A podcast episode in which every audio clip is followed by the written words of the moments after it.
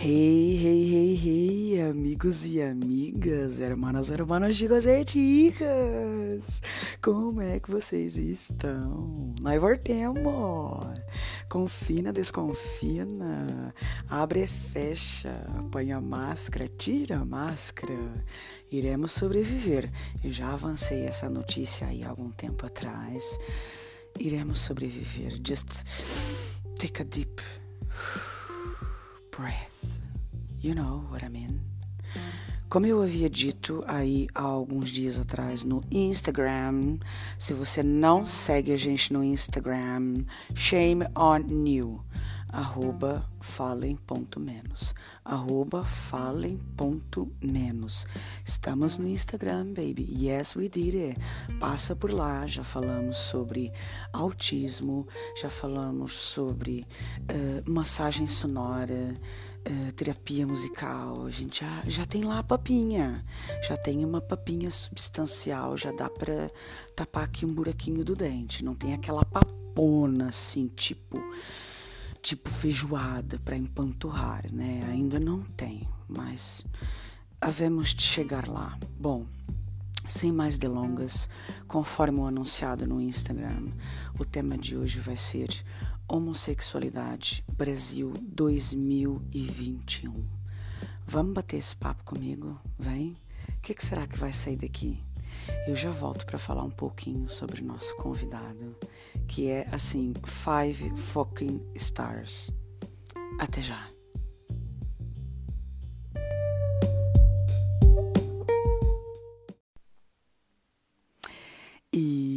que rufem os tambores. Quem é que vem? Quem é que vem sentar aqui no meu jardim comigo? Ai, tão bom. Vem Kleber, Kleber Drummond Júnior, natural do Rio de Janeiro, Brasil. Profissão: servidor público. Ele gosta de ler nos tempos livres, gosta de ver séries, gosta de ver filmes, ou então chamar os amigos para uma pizza e um vinho em casa porque a vida necessita de leveza. Fecha aspas, assim disse Kleber Drummond Jr. O meu Ju, que é como eu trato, que é como eu o chamo, é, é preciso salientar aqui duas coisas importantes. Primeiro, essa conversa pode ter uma linguagem um pouco é, diferente, um pouco à vontade. Eu não vou dizer imprópria, eu acho que Poxa, em 2021, o que, que é impróprio? Tanta coisa que, que anda por aí que, que é imprópria, que é feia, que não deveria acontecer e está acontecendo, não é? é perto. O que, que é isso perto de uma, de uma conversa entre duas pessoas que se conhecem e que, e que vão abrir o coração? Que talvez possa saltar um nome ou outro pouco usual. Uh, não gosto de chamar disso uh, linguagem imprópria. Não, não é imprópria. É a linguagem do momento, é a linguagem da temática. Vai ser uma conversa aberta, uma conversa franca, sem cortes. É, vocês podem até ver que o meu podcast é assim, rústico, tipo aquela batata, que eu não posso dizer o nome, porque eles não pagam para fazer propaganda. É rústico, é, tem aquele chiado quando entra o microfone. Gente, é tudo sem corte, sem edições, é tudo muito simples. Bom, o primeiro ponto já foi salientado, que é em relação à linguagem. O segundo ponto é, vai ser uma conversa, uma conversa corrida, como se ele estivesse mesmo aqui no meu jardim. Eu fiz um guião, é um guião que eu costumo partilhar com os meus convidados, é, para terem noção de algumas perguntas que eu vou fazer. É, até porque podem se esquecer de dizer algo importante, algo que não gostariam de esquecer. E então eu compartilho esse guião, mas é uma conversa que pode se enveredar por outros caminhos e outras perguntas virem a ser feitas. Enfim, é, não vou colocar um timing, pode ser um podcast de uma hora, de uma hora e meia, de 40 minutos. É como eu combinei com ele, a gente vai no flow, e é no flow que a gente vai, e é no flow que ele chega. Pode vir. Boa noite, Ju. Alô, meu querido. Olá, meu amor, tudo bem? Tudo bem, meu anjo, e contigo? Tá tudo em ordem? Fala, né? Há muito tempo, é verdade. Nossa, que delícia ouvir sua voz, sabia? Eu também gosto de ouvir a sua. A gente já falou sobre tanta coisa. Ai, meu Deus. Vamos casar, casamento de voz. Isso. Meu bom dia com o teu vai ser uma lindeza, né? Vai, imagina. Bom dia. Bom Bom dia. dia, amor. Bom dia, amor. Dá uma animada, né? Porra, já fez café. Porque casado, né? Casado, Café, né? Como é que é, amor? Já tem cafezinho feito e tal. Eu entendo, eu entendo. aquele franguinho lá gostoso aí. Meu amor, olha, eu, eu nem sei, obrigada é uma palavra tão pequena. Obrigada milhões e milhões e milhões de vezes é, por ter aceitado esse convite assim inusitado, depois de tanto tempo sem falar contigo. É, pipoquei e fiz o convite assim na, na cara larga, como se costuma dizer. E estamos aqui e vamos falar um pouquinho hoje. Obrigada. Obrigada mesmo de coração, Ju. Meu amor, pra mim é uma honra, sabe? Tô um pouquinho nervoso porque é minha primeira vez, mas a primeira vez a gente sempre fica nervoso, né? É, primeira vez de tudo. Tô tomando um vinho aqui. Tudo a gente fica nervoso. Eu não tomei nada, tô aqui na cara limpa, tomando água, só água. Maravilha. Acho bem. Maravilha. Meu amor, deixa eu te falar uma coisa importante. É, eu, quando pensei em chamar esse tema é, para roda, chamar esse tema para roda, eu tenho muitos é, amigos e conhecidos, mesmo amigos pessoalmente, amigos virtuais e amigos da música, meninos que gostam de meninos e meninas que gostam de meninas. Conheço muita gente assim. É, e já fazia tempo, aliás, já faz algum tempo, aí cerca de dois anos mais ou menos, que eu tenho observado, é, tanto a nível de noticiário, quanto a nível de redes sociais e de compartilhamentos, que eu não sei se preconceito é, sempre existiu ou como aconteceu com o George Floyd, é, ele sempre existiu, mas agora está sendo filmado, né? Uhum. É, e eu, quando pensei em, em escolher uma dessas muitas pessoas que eu conheço que, que tem essa opção sexual, é, eu queria que fosse alguém que não tivesse mesmo receio de nada, porque depois rola uma situação, ai, porque o meu trabalho, ou então porque a minha família, e tem aquelas reticências. E eu, quando pensei em você, eu pensei, cara, é o Ju, assim, super bem resolvido, não tem trave nenhum paga as contas dele, tá entendendo? Ninguém tem nada a ver com a vida dele. e, e, e acho importante, achei importante escolher uma pessoa que pudesse falar o que vai na alma, o que vai no coração. E foi por isso que eu, que eu te escolhi, assim mesmo, de verdade. Eu tô. A cada dia que passa, eu vou tirando mais uma camadazinha minha, sabe? É como se fosse uma cebola, Sim. né? Então vamos descamando, descamando, descamando e ligando, realmente ligando o, o, o foda-se pra tudo, sabe? Porque eu quero viver, sabe? Eu preciso viver. Eu tenho essa necessidade de ser quem eu sou na minha essência. E a cada dia eu tenho descoberto a minha essência. Enquanto eu, não- eu não, eu não tive essa percepção, eu não consegui. Eu não conseguia viver, sabe? Eu ficava preso. Mas Exato. É uma honra estar aqui. Eu vou ajudar no que eu puder. É, como eu sou pouco e sei pouco, faço pouco que me cabe me dando por inteiro. Essa frase sua.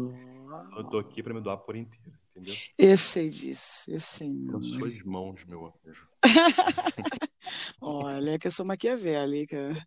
Não se coloque em minhas mãos. Eu não sei disso, né? Ju, olha. Olha, vamos começar. Olha, se você soubesse onde eu estou, é assim, pouco importa, mas eu estou aqui à luz de velas. E então eu vou colocar a vela em frente à minha cola. Ah, ok. Pronto. Ju, eu sei que a gente já falou assim de maneira superficial sobre todas as perguntas que eu vou fazer aqui, mas a gente falou em off, né? A gente sempre falou eh, muito sobre muita coisa.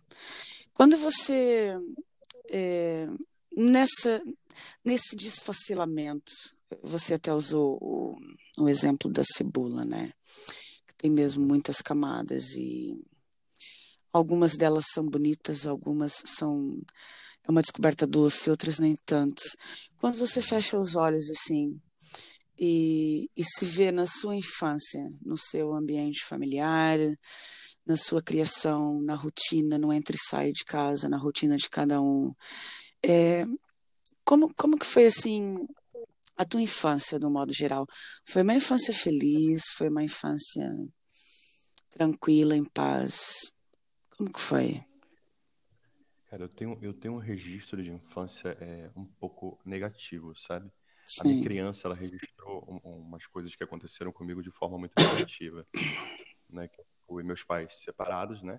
Sim. Eu fui criado pela minha mãe, maior parte da infância, com meu padrasto. Meu padrasto era um cara super violento, Ui. E minha mãe tinha uma loucura por ele, sabe? Eu já consegui ressignificar muita coisa, mas ainda tinha muita mágoa dentro de mim em relação a isso, é, em relação à minha infância. Então, eu era uma criança muito para dentro, sabe? Muito quietinha, muito recolhida uhum. por essas violências que eu sofria, porque eu, além dele fazer violência com ela, violência física, né? E ela se permitia por amor, não sei, eu também não, não tô aqui para entender a cabeça da minha mãe. Sim mas é, isso vinha para mim também, sabe? Então eu sofria muita agressão física, né? Eu tinha, eu tinha muita, muita coisa de, de, de, de, ser castigado e eu tinha que me permitir, eu tinha que me dar o meu castigo, né? Até pouco tempo, eu, em terapia, eu, eu, tive que tratar isso, entende? Sim. É, tipo, é, ele usava tipo, uma colher de pau é, e me dizia quantas pauladas eu merecia. E se eu falasse uma quantidade inferior ao que ele estava imaginando, ele multiplicava aquilo por quanto ele achava que estava na cabeça dele, entendeu? Porra, cara, então, que psicopata um... mesmo. Foi um lá muito perturbado, muito violento. E passei uma parte com meu pai também, mas o meu pai sempre foi um cara ausentão, sabe? Sempre foi um pouco ausente. Meu pai sempre foi presente com o casamento que ele. Meu pai foram três casamentos do meu pai. Sim. Né? Então meu pai é muito presente no casamento que ele tá atual. Agora, o restante dos filhos, ele meio é o, é o que eu registrei, tá? Ele deixa um pouco é, de lado. Pode ser que não seja isso. Meio frio, né? Meio distante. Pode ser, pode ser que tenha ficado registrado para mim como uma criança, né? Claro. E eu tô aqui para me abrir, então eu vou abrir a minha criança, vou abrir minha criança interior. Sim. Então, é, eu não tinha esse, esse contato com meu pai de, de de poder me abrir, de poder falar alguma coisa que eu sempre estava com a minha madrasta, né? E eu era criado pela minha madrasta. E eu também não conseguia enxergar um lar ali, sabe? Então eu ficava pulando do pai para mãe, pai, mãe, pai, mãe. Teve momentos que eu, que eu, que eu cheguei a, a imaginar assim, cara, eu não mereço amor, sabe? Eu não mereço ser amado, eu não mereço receber amor. Ou então eles estão me dando amor por obrigação, de tanto que eu pulava de casa em casa. Sim. Sou obrigado a me amar, estão me dando amor por obrigação. Até que a minha avó me, me acolheu numa, numa determinada surra, porque eu não podia falar que eu estava apanhando. Eu não falava para ninguém porque eu tinha medo de, eu tinha medo de apanhar mais, né? Eu acho claro. que eu vivi porque é, é, grande parte dessa, das mulheres vivem num relacionamento tóxico, né? Num, num lar violento, Sim. numa casa violenta. Ela não quer se separar porque ela tem medo de, de apanhar, tem medo da morte. Claro. Então eu tinha medo de falar. E numa determinada surra ficou evidente que ele tinha me batido, né? Porque minha, ele eu tive que levar ponto na cabeça. E minha avó veio me questionar e eu, eu confirmei, né? falei, não, ele, ele, ele me agride. Aí foi quando ela me pegou para criar e que eu tive aquela mão salvadora que me resgatou daquele, daquele lá turbulento que eu vivia. Então ela me trouxe uma noção do que realmente era amor e carinho. Hoje eu tenho, eu tenho minha avó como, como, como a visão do amor, sabe? Como referência de amor. Para mim, ela, ela, quando eu penso em amor, eu lembro da minha avó por, por conta desse acolhimento. E daí que eu comecei a ter uma estrutura melhor de casa, de lar e vivenciar a plenitude, né, do amor, do que é ser amado, do que é ser acolhido. Nossa, que louco isso, porque eu imagino é, uma criança que vive num lar é, conturbado, com muita violência física, verbal, Bicho, deve ser uma criança que está sempre alerta, né? Uma criança que não relaxa, uma criança que até dormindo parece que está sempre assim naquela do vai acontecer qualquer coisa, sabe? Aquela aquela agonia, aquela Aquela... sempre se sentindo culpado, né? Não podia deixar uma coisa cair no chão, quebrar, que eu já queria esconder para ninguém ver, porque eu sabia que eu ia apanhar. Eu lembro que uma vez é, caiu um, um, bagulho que minha mãe tinha para enfeitar a mesa, um uhum. de bolinha de gude que era colada uma na outra, tipo Sim. centopeia. E eu quebrei.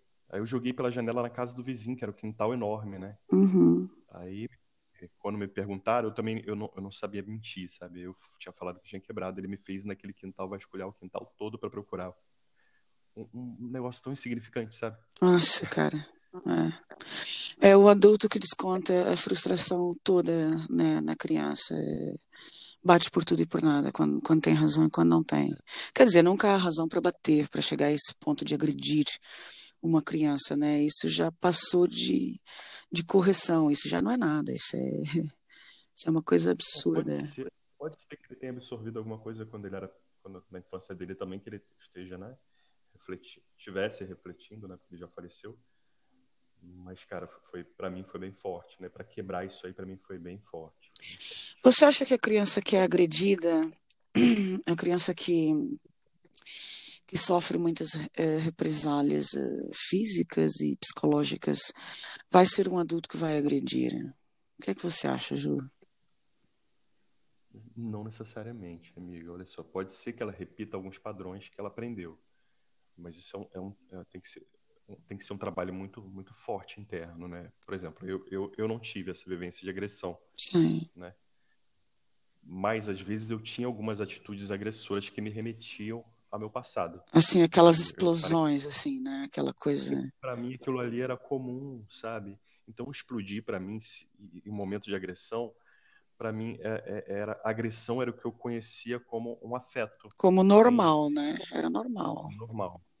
Era normal para mim, exatamente.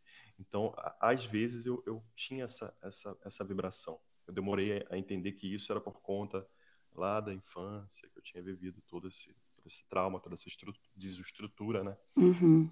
Toda essa vivência, então eu comecei a, a cair para dentro de mim e pensar, não, cara, isso aqui faz parte lá do meu passado, eu não quero que faça mais parte de mim.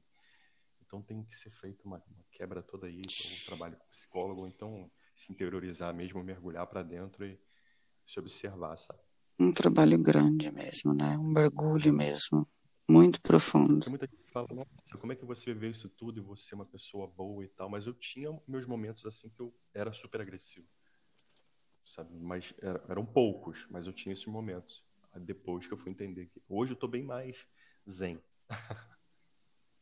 Pois. Mas é óbvio que ainda tem uma sombrazinha ou outra que aparece que eu já vou lembrando logo do, do que eu vivi. A sombra está sempre ali, né? Tu, tu sonha, assim, de vez em quando com a tua infância ou com algum episódio específico de, sei lá, 20 anos atrás, 30 anos atrás, eles aparecem no teu sonho de vez em quando? Não, não mais, amiga, não mais, não mais. Assim, quase não sonho, na verdade, assim. Não mais. Uhum. O que eu, que eu, vejo muito são, são atitudes que eu tenho que me remetem ao passado, tipo o tipo de relacionamento que eu escolhi, o tipo de relacionamento que me que me que eu, que eu entendia como relacionamento era um relacionamento agressivo, entende? Eu, eu Putz, cara. Eu me atraía essa é. agressividade no outro. Então meu lar ficava acabava ficando todo bagunçado, todo todo agressivo, né? Uhum. Aquilo que me atraía. Acaba que o referencial de o referencial de uma relação, ou seja, de um casamento, tanto do, do seu pai com a sua madrasta, como da, da sua mãe com o padrasto, é, você acabou que ficou com o referencial do, do não é do que é um relacionamento, mas maioritariamente um, um relacionamento é, tem que ter uma violênciazinha, né? Tem que ter um abandono, tem, eu, eu, eu tinha medo então... de abandono, sabe? Então eu acabava abandonando para não ser abandonado, entende? Ah, cara, eu vou ser abandonado mesmo. Tu abandonava primeiro para não ser abandonada. Exatamente. Putz, cara, que loucura. O recebimento do amor, eu não sabia lidar com receber amor. Porque eu pensava, cara, eu não sou merecedor de receber amor, ou então tipo, ah, pô, tá, tá me amando porque é obrigado a me amar. É exatamente isso. Ou porque tá com pena, né? Aquela coisa. Exatamente. Exatamente. Putz, cara. Muito mal. É. Pena muito bad mesmo. Ju, uhum. é, vamos avançar, não sei se vamos avançar há alguns anos, que eu também acho que nunca te fiz essa pergunta. Quando é que houve um momento da tua vida assim que você olhou ao redor, olhou os amigos, as amigas, aquela, aquela altura assim, tipo teenager, dos 12 aos 14, e tu começou a sacar o movimento e disse assim: Olha, eu não sou assim, eu sou diferente. Eu tenho qualquer coisa comigo que não, eu não sou como eles. Quando que. Sobre sexualidade, né? Exato. Quando que te deu assim esse clique, essa. Começou ao tentar se aproximar de uma guria, ou começou quando houve uma proximidade com um rapaz? Como é que foi isso aí, essa, esse clique? Eu sempre busquei o, o padrão, né? Uhum. Queria me, me aproximar de guias. Né? Mas, paralelamente, é, quando, quando eu, eu vi algum, algum tipo de, de revista de, de, de Avon ou, ou, ou, ou de, de, Qualquer revista, né? Sim, de venda, catálogo, sim. Exatamente. Desculpa falar marca aqui. Não tem problema, amor. Que era o que me atraía, era ver o masculino, entendeu? Era o que, era o que me atraía, de uma certa forma. Eu sempre fui muito inocente, assim, eu demorei muito ao despertar da sexualidade. Uhum. Eu acho que deve ter sido 15 ou 14 anos que eu comecei a me masturbar, entende? Sim. Então eu demorei, foi, foi uma coisa muito demorada para mim. Eu tinha esse entrave de sexualidade, minha sexualidade sempre foi muito travada mas eu me atraía por algumas coisas que me chamavam a atenção. Né? Começou assim na revista, de... na, olhar, olhando a fotografia, chamava a atenção o corpo masculino e tal. Exato. E quando eu vi um filme também, uma vez que minha irmã estava assistindo esse filme, eu botei escondido para ver, que era o filme de Calígula. E o que me chamava a atenção eram os homens, entendeu? Uhum. O órgão sexual masculino é o que me chamava a atenção, era o que era o meu objeto ali que uhum. me despertou, falei, nossa, eu olhava para as mulheres assim, falei, não, isso aqui não me atrai. Nossa, que louco isso, né, meu? É... Meu pai me deu umas revistas para tentar despertar essa sexualidade minha, porque eu acho que os pais, no fundo, sabem, né? Que uma criança é diferente por, pelo, pelo, pelo trejeito, talvez, ou pela forma de, de, de agir. Uhum. Meu pai me deu uma revista uma vez e eu guardei as revistas, mas eu me apeguei a uma que tinha um, um, um trisal, que eram dois homens e uma mulher. Uhum. E os caras transavam, sabe? Sim. Pra mim, aquilo que me chamou a atenção. Falei, nossa, esses homens transando. Aí, aí que começou a me despertar o, o desejo, sabe? Nossa, é muito curioso observar isso, porque, assim, quimicamente falando, ou biologicamente falando, né?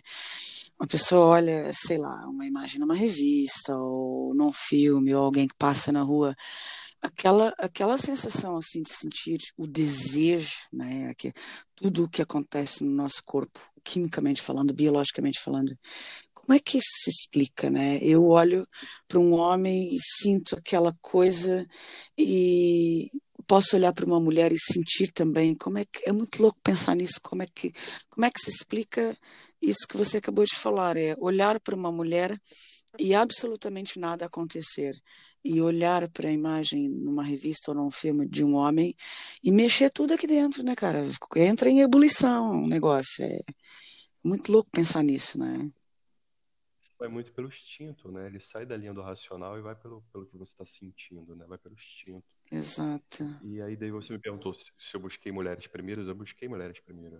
As minhas namoradas eram mulheres, mas eu não sentia desejo, sabe? Era o beijinho na boca ali. E teve sexo, assim, normal? Teve tudo? Tava querendo cumprir um padrão ali, eu tava querendo me apegar. Por quê? Pela minha vivência de família, eu queria um lar estruturado, entende? Eu, eu, eu, e eu não conseguia enxergar, eu não tinha o registro de, de, de, um, de um, uma estrutura numa relação homoafetiva. Sim.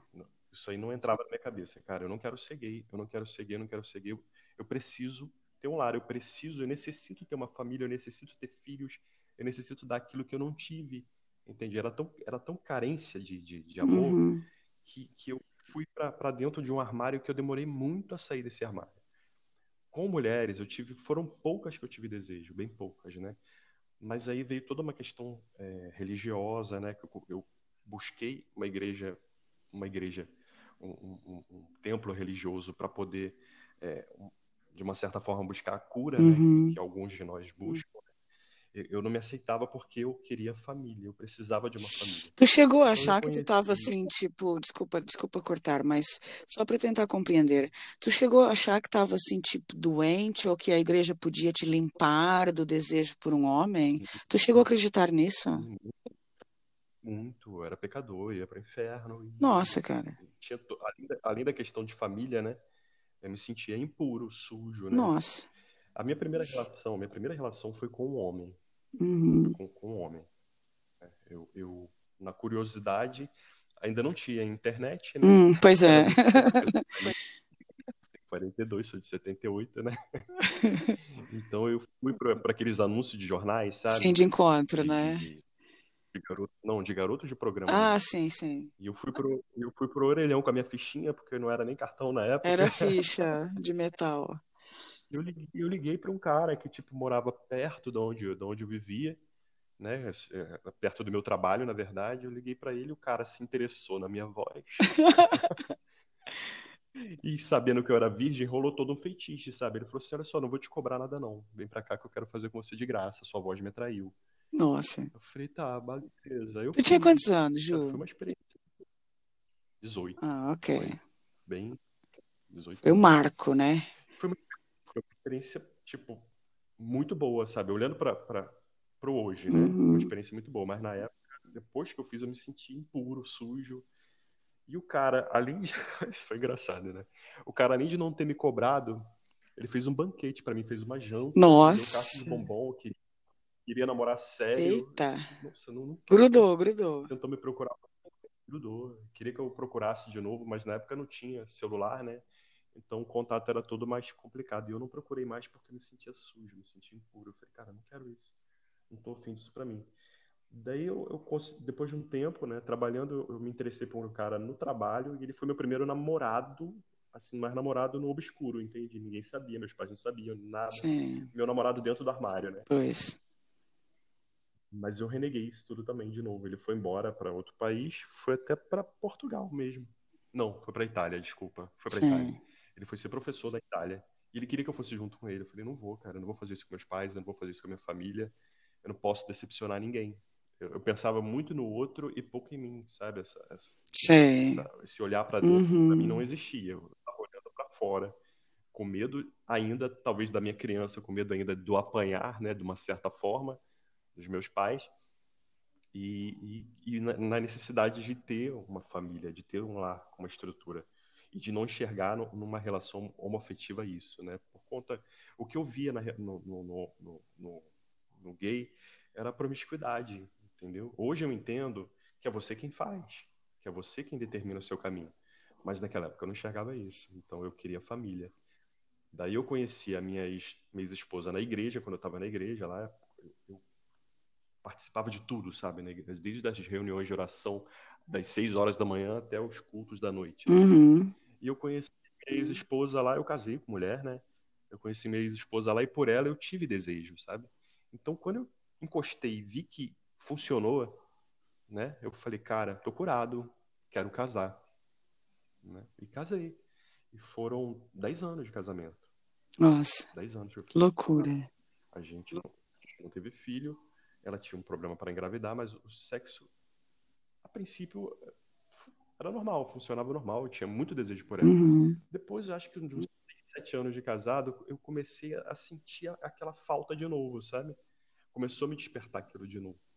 Então, é, aí veio todo esse movimento de internet, de, de, de MSN. Tudo mais fácil, né? Sala, sala de bate-papos, aí eu comecei a conhecer homens, né? Me relacionar com homens assim, escondido, sem ela saber, né? Uhum. E depois me sentia mal e ficava meses e meses sem procurar ninguém. E me dava até febre, sabe? Me sentia doente, sujo. Nossa. Eu participava da igreja, eu participava do, do Ministério de Louvor ainda, né? E eu subia para ministrar assim, parecia que eu, que eu ia morrer lá em cima. Eu falei, cara, vai cair um raio aqui em cima de mim. Puta que pariu, meu. Era o que vinha na minha cabeça. Então a religião para mim foi toda uma fuga, sabe? Foi toda uma fuga para da minha identidade mesmo. Pra, O que que tu, hoje, eu- falando, falando em religião, é, é assim, eu também, é, acho que a maioria dos brasileiros é, tem uma memória de infância de estar vinculado a uma igreja qualquer, seja uma igreja evangélica ou seja uma igreja católica, enfim, eu acho que a maioria de nós teve, passou um pouco por esse período. É, tu nunca sentiu vontade de chegar assim, sei lá, para o padre ou para o pastor e dizer, olha, eu, eu sinto isso, eu sou assim. O que é que tu acha que ia acontecer na, na, na igreja que, que, você frequentava, né? O que, é que tu acha que ia acontecer se chegasse assim um dia para puxar e ter uma conversa e se abrir mesmo de coração? O que, é que tu acha que ia acontecer, Ju? Cara, foi até bom você tocar nesse assunto. É, eu tinha muito medo de falar. A minha igreja, ela, ela tinha uma doutrina bem, bem forte de fazer você confessar o seu pecado lá na frente, diante de todo mundo, entendeu? Nossa. Então te trazia esse acesso da humilhação. E eu tinha uma amiga minha que ela tinha se envolvido com uma outra menina, tinha dado um, apenas um beijo uhum. dessa menina, sabe? E o pastor ficou sabendo por, por, pela boca de uma outra menina que também sentia desejo por mulheres, Sim. sabe? Mas até hoje essa menina tá, tá escondida. Pois é. Mas, enfim. E ele fez a menina ir lá na frente confessar. Daí eu pensei, Puts, cara. um beijo. Passando por isso tudo, imagine se ele souber da minha história, entendeu? Entendi. Ia te crucificar lá no domingo de manhã, né? Basicamente. Exato. Puta que pariu, meu essa questão de culpa, né? Dessa prisão, de, de, de dessa coisa de, de, de, te manter ali por uma culpa, porque você vai para o inferno pela, pelo É medo, uma né? pena, é isso. O cristianismo é o medo, é a culpa, é você é sujo, você é pecador, você vai sofrer porque Deus vai te castigar. Cara, o cristianismo com essa com essa música é, é porra, cara, olha, não quero ofender ninguém não, mas eu acho que Deus não é isso, Ju, saca? É, Deus é amor, cara. Deus é amor, meu. Pelo amor de Deus, é assim. A igreja. Eu imagino, eu imagino. A igreja tornou-se ali no, no, num templo de qualquer coisa que não se consegue compreender e, e cega, amedronta é, as pessoas de um tanto, cara, que sei lá, meu. É, não tem como tu, tu chamar um pastor para ter uma conversa franca e abrir o teu coração. Sei lá, olha, pastor, sou casado, mas minha vizinha é mal gostosa, eu tenho vontade de comer ela. Ninguém se abre com o pastor, eh, ninguém diz ao pastor o que é que pensa. Porque as pessoas não têm coragem, cara. É um antro de, de medo e pavor, toda a igreja, cara. É muito triste isso. É a, religião, a religião te prende pelo medo. Né? Muito. Eu demorei eu demorei muito, demorei muito a, a, voltar a ter essa conexão com Deus, com Cristo, sabe? Demorei muito por conta dos traumas, entende? Porque se você for analisar, tudo bem, a Bíblia, né, ok, mas Cristo em momento nenhum condena nada, não condena ninguém. O Cristo, Cristo, Jesus, Sim. sabe? O cara veio foda no mundo assim para trazer um exemplo da porra, sabe? Yeah. Mas eu demorei, eu tinha ranço, sabe? Eu falei, não, eu quero saber de mais nada disso. Eu demorei a ter essa reconexão muito fui ter agora, acho que ano passado, que eu voltei a ter essa conexão com, com Deus. Hoje eu estou muito na linha do espiritualista, aquele, aquela linha que tem acesso a tudo, mas não se prende a uma, a, um, a uma religião, não se prende a, a, na obrigação de estar tá, de tá num Claro, claro. Acesso a tudo que eu quiser porque eu vejo tudo como uma conexão da, da espiritualidade, sabe? Tudo, tudo tá Deus, tudo conectado, Deus está em tudo, está em tudo. Por mais que a gente mude o nome, é, seja budismo, hinduísmo, é, Deus está em tudo, cara. E Deus é amor. Eu tenho muito isso dentro do meu coração. Já deixei de frequentar a igreja há muito tempo. E porque o homem, cara, né? Se a gente for parar para pensar, quem é o homem, né? Para me, me dizer uma coisa qualquer que seja. Somos todos pecadores, somos todos é, fazedores do bem e do mal. Tá, tá dentro de nós, tá dentro. O bem e o mal também tá dentro do pastor, tá dentro do monge, tá dentro. Cara, isso é é muito louco isso. Cara, isso, isso para um gay, isso para um gay traz um, um, trauma que você não imagina. Olha, Ju, eu tenho, é... eu, tô ouvindo você descrever, eu não consigo imaginar a sensação que um gay ou, ou uma lésbica, é, o peso que tem no coração de pensar que é uma pessoa impura, que é uma pessoa suja, que é uma pessoa que merece queimar no inferno, que é uma pessoa que está fazendo algo de muito mal. Eu imagino as pessoas levarem Uhum. anos e anos com esse tipo de pensamento no coração, cara. Isso é, isso é uma tortura, isso é uma morte lenta, Ju. Isso me empurrava mais ainda para um armário, entendeu? Eu lembro que uma vez eu fui numa, numa igreja de um pastor muito famoso, que umas cantoras é, gospel, né? Uhum, Que, que tem um grupo né, de, de mulheres, e tinham umas pessoas afeminadas, assim, no templo, uhum.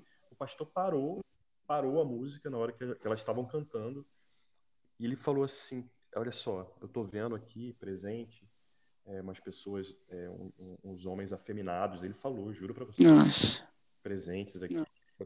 Eu não lembro a forma como ele faz, as palavras que ele usou, mas ele falou, só quero te, só quero te lembrar o seguinte, os afeminados não herdarão o reino de Deus. Nossa. Vocês cuidem da, da, da sexualidade, que não sei o que, não sei o que. Caraca, eu fiquei quietinho, né? Nossa, meu, como se fossem as piores pessoas do mundo, né? As pessoas ruins mesmo.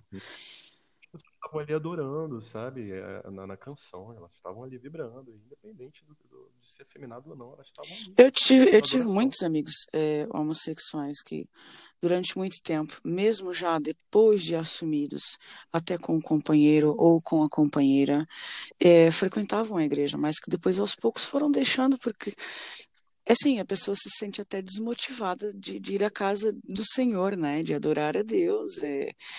Pessoa diz, olha, eu rezo aqui em casa, eu oro aqui em casa, porque na igreja eu não sou bem-vindo, né? Eu sou uma pessoa impura, eu sou uma pessoa suja na igreja. É, Se a gente está procurando um tempo para congregar, uhum. né, para estar junto ali, em família, de uma certa Somos forma, você irmãos, sente somos irmãos. você sente acolhido, você vai sair. Porque de uma certa forma você está sendo agredido, entendeu? Deve ser um É pânico agressão psicológico do cacete, meu. Sim, Olha, meu amor, eu tenho uma curiosidade que eu acho que também nunca te perguntei. É, a gente está vivendo, eu digo a gente porque assim, eu tô, eu tô longe do Brasil, mas é, eu tô aí, né, cara? Eu acompanho tudo, tudo o que está acontecendo no Brasil. E o Brasil está passando por um período assim, não só o Brasil, o Brasil e alguns países também da Europa.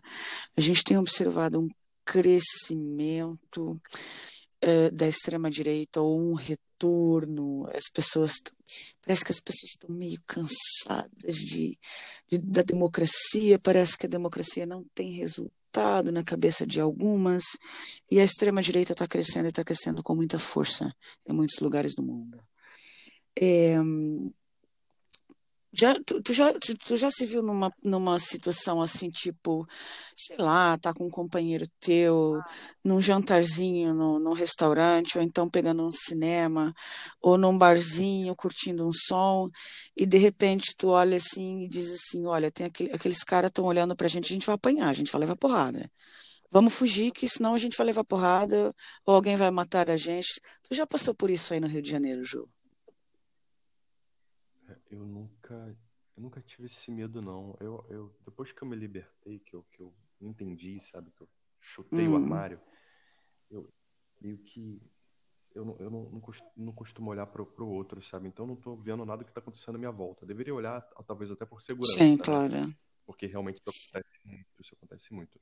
Uma vez, assim, de, um de um relato que eu lembre, eu fui fazer um passeio em outro estado com meu ex-marido. Uhum, Na época, eh, nessa época eu era sim. homem. E a gente usava aliança, óbvio, né? Mas nunca, a gente não ficava de mão dada e trocando carícia, né? Eu sinto falta disso, eu gosto de, de Claro. amor, sabe? Eu acho necessário isso. Tem gente que fala, ah, é desnecessário. Não. Eu acho extremamente necessário para mim expressar o Sem amor dúvida. como uma normalidade. Se eu não me enxergar como normal, os outros não vão me enxergar nunca. Entende? Eu tenho que Com ser normal, eu certeza. tenho que me enxergar normal. Pra mim, o meu normal é trocar uma carícia, trocar um beijinho, dar aquele selinho perdido. Uhum. Obviamente que eu não tenho, eu não, eu não tenho necessidade de estar me esfregando, me agarrando, ok. Mas uma mão dada, um abraço, um beijo, eu, eu tenho, eu gosto, entende? Eu gosto de, de andar por- na rua Super compreensível. E, e- e nesse passeio é, que a gente foi para Natal, eu acho, a gente estava num, num barco e eu percebi que algumas pessoas estavam olhando para nossa aliança e comentando, sabe? Era tipo uma família comentando entre Uhum. eles. Mas aí eu falei, cara, eu não vou, entrar nessa vibração de agressão, não. Eu, vamos ficar aqui que eu tô curtindo meu passeio. Se vierem falar alguma coisa, ok, eu vou, eu vou rebater. Mas eu não tenho necessidade de, de, de agredir por um olhar, hum. entendeu? Porque o que o outro faz tem mais relação a ele do que comigo. Então, se ele tá com olhar de ódio, o ódio. Tá, tá nele, né? Tá Sem comigo, dúvida.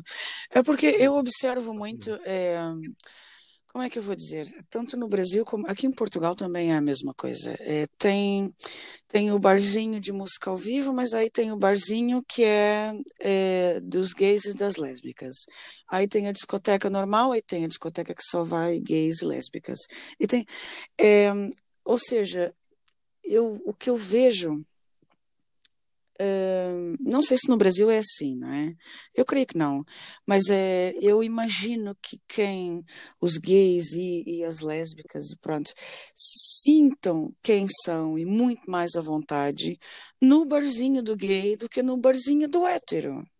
Não sei se estou conseguindo me fazer eh, expressar, né? no Brasil também, no Brasil é assim. também rola muito isso de separar, né, cara? Tipo, ai não, não vou naquela discoteca. Ai, não vai por quê? Não, não, aquele é a discoteca dos gays. Se eu for ali, nossa, quem me vê ali, eu sou gay, né? É, é uhum. incompreensível até é, um heterossexual ser visto dançando numa boate gay, numa discoteca gay, porque se ele vai ali é porque ele é, né? E, e rola essa esse lance. Eu não sei se, se, se, você tem esse sentimento, se você se sente à vontade num, num barzinho gay, uh, do mesmo tanto que num barzinho onde só dá hétero. Eu acho que não, né, cara? Não sei. Não, no barzinho gay realmente me sinto mais à vontade para alguma ma maior intensidade. Tipo, se eu quero uma dança uhum. coladona e tal, né? Porque a gente tá Um beijo na boca e né, tal. Né? Vai beijo na boca, aquela parada mais intensa, eu me sinto mais Porque ninguém vai reparar, né? Porque ali. Exatamente. Nossa, cara, é muito triste Hoje em dia. Eu vejo... Amiga, esse, esse, essa, esse cenário político, para mim, ele veio com uma, uma, representatividade de tirar toda a poeira que estava debaixo da Ai, sem dúvida. As máscaras caíram todas, meu amor. Todas, todas, todas. Ele veio como um apoio ao ódio. Muito. Sabe? Que o ódio já está ali já estava presente já. Então as pessoas que se permitiram é, é, se, do, se, dominar pelo ódio já estava ali dentro. Já. já. Elas só expressaram porque tiveram apoio político, né? Então, ok, entendo isso. Mas tem um movimento que já está mudando bastante já. Eu vejo, pelo menos assim, nos, às vezes eu vou para uma balada, ou ia, né? Que agora não está tendo balada nenhuma. Alguma balada hétero e rolava de eu ficar com alguém e tal. E uhum. ficava de boa. Isso também deve diferir, assim, porque o Brasil é muito grande, né, cara? Então, deve, em determinadas, é, por exemplo, Rio de Janeiro, porra, é capital das capitais, né? Rio de Janeiro, em algumas, algumas regiões de São Paulo, penso que em Curitiba, talvez, não sei, né? As grandes capitais sejam mais é, receptivas a todas as tribos, né? Por assim dizer. É, é, eu vejo que essa essa onda da extrema direita, ela não eh, ninguém implantou nada no coração de ninguém, né, cara? É bem isso que você disse mesmo. O ódio ele só tá aflorado porque ele agora tem um suporte por trás, né? Ele agora ele agora tem tem voz. O ódio agora tem voz e está sentado na, na cadeira da presidência da República, né, cara? É, é o reflexo do ódio aquilo tudo que tá ali. Então, é, não é só sobre os gays, né? Eu, por acaso, hoje estive vendo uma entrevista muito interessante com a neta da Chica da Silva. Ela foi entrevistada pelo Leandro Carnal. E ela tocou num ponto, cara, que ela. Há uma parte da entrevista que ela diz assim: que eu acho que isso acaba por valer para todas as tribos, né? Não é só para o negro, é, não é só para o gordo, não é só para o gay. É tipo, meu, a gente só quer ser quem nós somos, né? Deve ser, deve ser a pior sensação do mundo tu tentar mostrar uma coisa qualquer é, que não é. Eu, eu digo por mim, eu quando estou triste e tenho que mostrar que estou feliz, já é um pé no saco, cara, e é uma coisa muito banal. Eu imagino é, essa, essa, por exemplo, essa demonstração de afeto que você gosta de ter, um beijinho, sei lá, um abracinho, mãos dadas, é ter que podar isso, né? Ter que podar uma demonstração de amor, né? porque pode chocar alguém ou porque pode causar algum desconforto, né? Eu sempre admirei muito essa tua autenticidade, sabe? Eu acho você uma pessoa muito Obrigada, Ju. Então você tá... Ai, cara, foda-se mesmo, é, meu. Eu... Nossa, cara. E hoje eu tô vivendo essa tua essa tua autenticidade também, sabe? Hoje eu tô ligando foda-se pra, pra, tudo, sabe? Porque o importante é eu seguir a minha essência daquilo que eu quero. Sem dúvida. Eu acho que se a gente, quando a gente se coloca para dentro, quando a gente passa a olhar para dentro e para de enxergar o, o que está em torno, quando a gente se satisfaz, quando a gente se empolga, né? Uhum. Na empolgação, a gente está satisfeito, então o que o outro vai dizer, o que o outro vai pensar. E fica mais leve, né? Não, fica muito mais leve. A gente, a gente, até no meio gay, a gente tem um, um padrão de masculinidade, né? A masculinidade tóxica. É o ativo, é o passivo, é, é o machinho, é o afeminado. Então, isso aí isso, essa quebra, a gente deixa de enxergar quem realmente a pessoa é, sabe? Não, não tá enxergando a alma, tá enxergando o padrão que você colocou na tua cabeça, que você determinou. Pois é. Talvez pela, pela sociedade ou por toda essa vivência. De, de... Então, eu acho que a permissividade de você se quebrar é fantástica, entende? Então eu comecei fazendo isso comigo. Falei, cara, eu vou pintar o cabelo, eu tô assim. Eu vi né? no Instagram pensando, tão, gato, ficou tão lindo. É. Obrigado. Eu não vou fazer de novo, não, porque agrediu bastante, sabe? É, foi uma mudança muito não, radical. Eu, eu, amei o resultado, amei a mudança, amei. Só que o cabelo ficou muito seco. É, é, é um processo químico muito violento mesmo, é bastante. Nossa, a cabeça ficou toda ferida em volta, assim, sabe? A química, foi... ele teve que descolorir quatro vezes. Sim, para depois, para depois alcançar o tom, né? Sim, sim, sim, imagino que sim. Se eu botar um dread agora, fazer uma coisa diferente. Então, para mim, isso foi E é engraçado que eu, te, eu, senti isso, cara. Eu quando vi aquela foto, eu falei, cara, o Ju tá numa de fodas. Eu, olha, eu quando li aquela foto, eu falei, nossa, o Ju, ele vai começar a fazer uma série de coisas que ele nunca fez. Ele vai mudar tudo, ele vai vai tacar uma tatuagem. O Ju tá numa de fodas, cara. Eu olhei para aquela foto e senti muito isso. Ainda botei a música da Rita Lee, né? Um belo dia. Pois é, é verdade. Nossa, e fica mais leve, né, cara? A gente quando pensa assim, é... até me fez lembrar um é um conto budista. Eu agora não vou saber, não vou saber, pronto, lembrar assim com detalhes. Mas basicamente é, a essência do, do conto é, imagina, a gente chega para dar uma palestra, né? Aí o microfone está ruim, aí a, uma barra da calça está maior do que a outra, é, a unha do pé está com o verniz descascado, e a gente leva o tempo todo pensando que as pessoas todas estão reparando nisso, mas assim, cara, ninguém tá, eu é que tô, saca? e, e, quando a gente, a gente se desvencilha é, desse, desse olhar para o outro, né? Quando a gente tira o olhar de cima do outro e, e centra no que a gente está fazendo, a gente solta uma série de pesos que, que, é desnecessário, né, cara? É muito pesado a gente ficar pensando, ai, aquela pessoa tá me olhando, ai, eu devo estar tá com a calça suja, ai, eu engordei, ai, ela já deve estar tá pensando, a última vez que ela me viu, eu estava tão magra, ai, ela tá olhando para mim, já deve estar tá pensando, ai, tá gorda que nem um pote. Isso é, isso é pesado, pai, é massacrante, né, cara? É muito pesada. Tá me falando aqui, eu tô me emocionando, toda arrepiada aqui. E, assim, academia, eu já não tô com aquela, aquele peso de malhar pra, pra ter o corpo padrão, pra agradar o, o, o outro, uhum. sabe? Eu tô assim, se eu quiser malhar, eu vou. E tá tudo bem. Se eu não quiser, não vou. Se eu quiser engordar. E tá tudo bem também, né, cara? Então, eu tenho que malhar é por saúde. Isso mesmo. Eu, mas eu não, hoje eu não tô naquela vibração do, do outro mais, uhum. entendeu? De querer ser desejado pelo outro. Não, eu sou desejado por mim, tá tudo bem. Se eu ficar sozinho, também tá tudo bem. Entendeu? Foda-se mesmo. Eu, eu pintei a unha de preto esses dias, né? Fui trabalhar com a unha assim, com uma pena pendurada no brinco, do lado esquerdo. Aí uma das minhas colegas de trabalho virou para mim e falou assim: Ai, que unha é essa? Eu, eu, não gosto de homens de unha pintada, tira isso. Aí eu olhei pra cara dela e falei: Pô, ainda bem que eu não sou É verdade. Homem, né? bom. não gosta de homem com unha pintada, então não casa com nenhum, né? Não pega nenhum, cacete. Tá tudo certo. A minha, a minha irmã, cara, a minha irmã virou para mim: Irmão, que unha é essa? Eu falei: Eu pintei. Daí ela: Não, tira isso. Eu falei: Por que você tá falando isso? Porque eu sou sua irmã. Eu falei: Foda-se, vai cuidar da tua vida, cara. Eu falei, foda-se com amor. Eu falei, foda-se com amor, tá? Eu te amo. Eu te amo, mas, né, foda-se. Nossa. Depois que eu aprendi essa Que palavra, louco tá isso, primeiro- cara. tá no ranking do meu É, no top. sabe? Qualquer coisa, foda-se, né, meu? Eu também, é assim, eu, eu tenho uma, eu tenho, eu tenho agora uma, uma profissão, né? Como você sabe, pronto, eu trabalho é, com pessoas, com todo tipo de pessoa, mas essencialmente com pessoas que estão muito doentes. Ju, eu vou dizer uma coisa.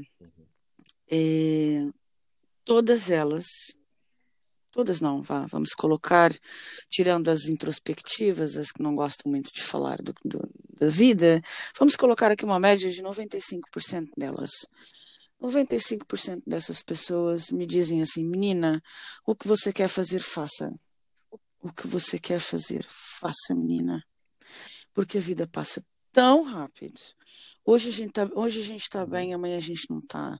Hoje tá tudo 100%, amanhã aparece uma coisinha. O que você quiser fazer, faça. Todos eles me dizem isso, Ju. É, é- a gente, a gente tem que ter o discernimento que, né, não é sair chutando balde. Agora vou fumar, vou cheirar, vou dar o cu, vou, vou- Não é isso, né, cara? É, mas é deixar de, de, de, de- é tirar essa permissão que as pessoas têm sobre a gente, sobre a nossa vida, sobre a nossa roupa, sobre o nosso cabelo, né? É tirar um pouco dessa permissão, porque quem manda nisso somos nós, né, cara? Não é mais ninguém. Então você vai, vai deixar pra ser feliz quando você estiver numa É verdade, é isso. grave. É. Acabou, entendeu? Game Acabou, over, cara. É agora. Agora. É e de, de fato, né? Totalmente. E entender o que é melhor pra você também, sabe? Exato. Porque você consegue ter esse discernimento do que te faz bem e do que não te faz bem. E sair daquilo que não te faz bem. Tentar e- quebrar um pouco esses ciclos, Ainda né? que... Exatamente.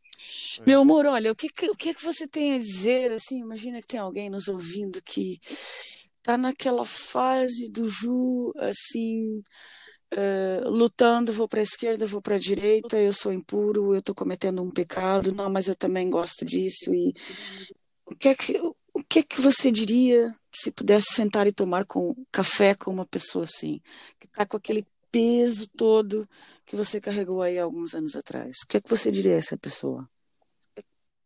Tipo aquela frase famosa que você diria pra você uns anos Uhum. atrás, né? É isso. Sentando um café comigo ali, adolescentezinho ali, vamos aqui conversar É aqui. isso. Chega junto. Vamos trocar aqui uma ideia. Eu, não me arrependo de nada que eu passei, não, sabe? Eu acho, eu acho que tudo que eu passei formou a personalidade que eu tenho hoje. Eu acho que se eu não tivesse vivido as sombras que eu vivi, eu não teria a capacidade de enxergar as luzes que eu enxergo hoje, Uhum. entende? Porque tudo um- uma faz parte da outra, né? tudo tem uma conexão. Então, cara, é partir pro internamente, pro interno, Uhum. né? Olhar pra dentro de si. E, e acho que já foi falado aí já, cara. Eu, tipo, vai deixar pra ser feliz quando, né? Tem que ser feliz agora. Seja feliz, seja você, se ame. Você é, é, não é o que eu diria pra mim, né? Você não é doente. Você, você não, não, não vai pro inferno. Você quer dizer, não sei nem qual é a concepção disso. Acho que o céu e o inferno, na verdade, está mais aqui dentro da É. do que o próprio ambiente, do que o próprio Uhum. local. Que pintam, né? Acredito em várias é papo para outro rolê que vai para religião e já, já, já vamos para outro. Mas é isso, cara. Dizer assim, cara, você seja você, seja você na sua essência e se ame. Que eu acho que o que falta muito pra gente é a falta de amor próprio, de alto amor. Que a gente tá ali olhando pro outro, observando o outro, o que, que o outro tá dizendo, o que o outro tá falando, e não tá olhando para dentro ali do sentindo do que eu tô pensando, do que eu tô, do que eu tô Cuidando querendo. de nós, né? É, A gente não cuida da gente, né, cara? Exatamente. É. E para mim foi muito importante a busca da- da- da- dessa espiritualidade, Uhum. sabe? De, de terapias que eu fiz é, dentro de- de- dessa de tera- terapias holísticas, né? Que a criança interior para mim Esse Fantástico. resgate, né? tive é buscar ajuda, entende? Você também pode buscar ajuda, que tem muita gente aí para te ajudar, muito conteúdo na internet que te ajude também, Uhum. sabe? A gente tem muito acesso hoje, a gente tem muito acesso a, a buscar É ajuda. verdade. É verdade. Olha, meu amor, é, eu se pudesse ficava aqui até as quatro horas da manhã falando contigo. É assim, eu sou tua fã, Cara, eu tava cara. o que eu vou que eu vou falar, eu não sei o que que eu vou Não, você sabe Posso só divulgar um, sempre. É, o- eu, eu participo de um grupo que é muito Ah. bacana, né? Então eu acho até Fala, fala. né, para você que se sente não acolhido, que é o homossexualidade saudável. É um grupo bem bem bacana. É um grupo que ele é, tá no Face, tá no Instagram, como é que é? Tá no Instagram. Instagram. Homossexualidade saudável. É, homossexualidade saudável, isso. É, é. Para mim fez todo um diferencial na minha vida também para algumas quebras, entende? Eu já estava nesse caminho já, mas, mas vi quebrando muita coisa. Então a gente faz, é, tem altos papos lá, altos debates. Então, Nossa, que bacana. que ajuda, né? Que, é, que é um rumo para alguma uhum. ajuda, né? Eu, eu indico homossexualidade saudável que me fez bem, né? A gente costuma indicar aquilo que te faz bem. Né? Se vai servir ou não, eu não sei, mas você pode usar essa ferramenta como experimento se não gostar também. É um ponto ali de acolhimento, né? De, de abrigo, um porto de abrigo. Sim, sim. Ju, olha, sou muito tua fã, cara. É assim, vamos casar pro resto da vida e pronto. E vamos ter muitos meninos e meninas. Pronto, já está decidido. Meu amor, um beijo enorme Muita no teu coisa. coração. Muito é, eu sei que, que, que, desaparecia aí de alguns rolês, né? Eu, e, e você também, todos nós, tá mas é assim, é, é assim mesmo, cara. A vida vai, vai, vai nos apresentando outras esquinas e, e, a gente vai espreitando e vai avançando e pronto. E algumas coisas ficam inevitavelmente para trás. Pronto, a gente tem que, tem que aceitar que é assim. Mas assim, cara, nunca te esqueça, eu tô sempre aqui, tô sempre no, no zap, qualquer coisa me passa um zap, que é nós, cara. Eu te amo muito, Ju. Eu não sei mais o que dizer. Eu te amo muito, muito. Você é muito importante para mim. Não esquece. Eu também não tenho palavras de gratidão para dizer, sabe? É, é, a confiança que você teve, né? O carinho que você tem, o cuidado, o acolhimento que você tem, né? Que amigos como você que eu gosto de ter próximo, né? Amigos que te aceitam Totalmente. como você é. Né? Porque às vezes a gente está ali no link de, um, de, umas amizades ali que não te aceitam, que ficam querendo uhum. te mudar, né? Mas não, você tem eu, eu gosto assim, de estar hoje eu quero estar com gente assim que me acolha, entende? A pessoa não vai me entender nunca, porque quem tem minha vivência sou eu, mas me acolher é muito bom se sentir acolhido. Obrigada, meu amor. Hum. Olha, fique em paz, muita paz no seu coração. Esse ano começou assim meio doido, mas vamos ter fé que vai acabar melhor do que, do que como começou.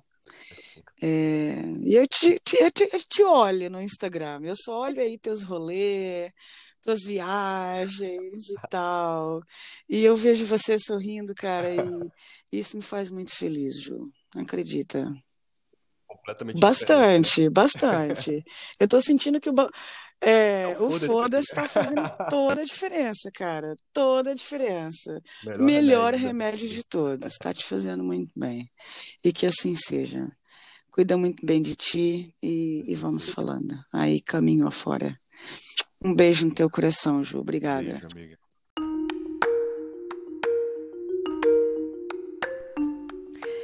E esse foi mais um bate-papo que nós tivemos aqui no Falem Menos, avisando mais uma vez aos desavisados que nós estamos no Instagram, falem.menos. Se você gostou do que você ouviu, se você achou proveitoso, como eu digo sempre, se você acha que alguém vai gostar desse podcast, compartilhe e volte sempre. Um beijo enorme.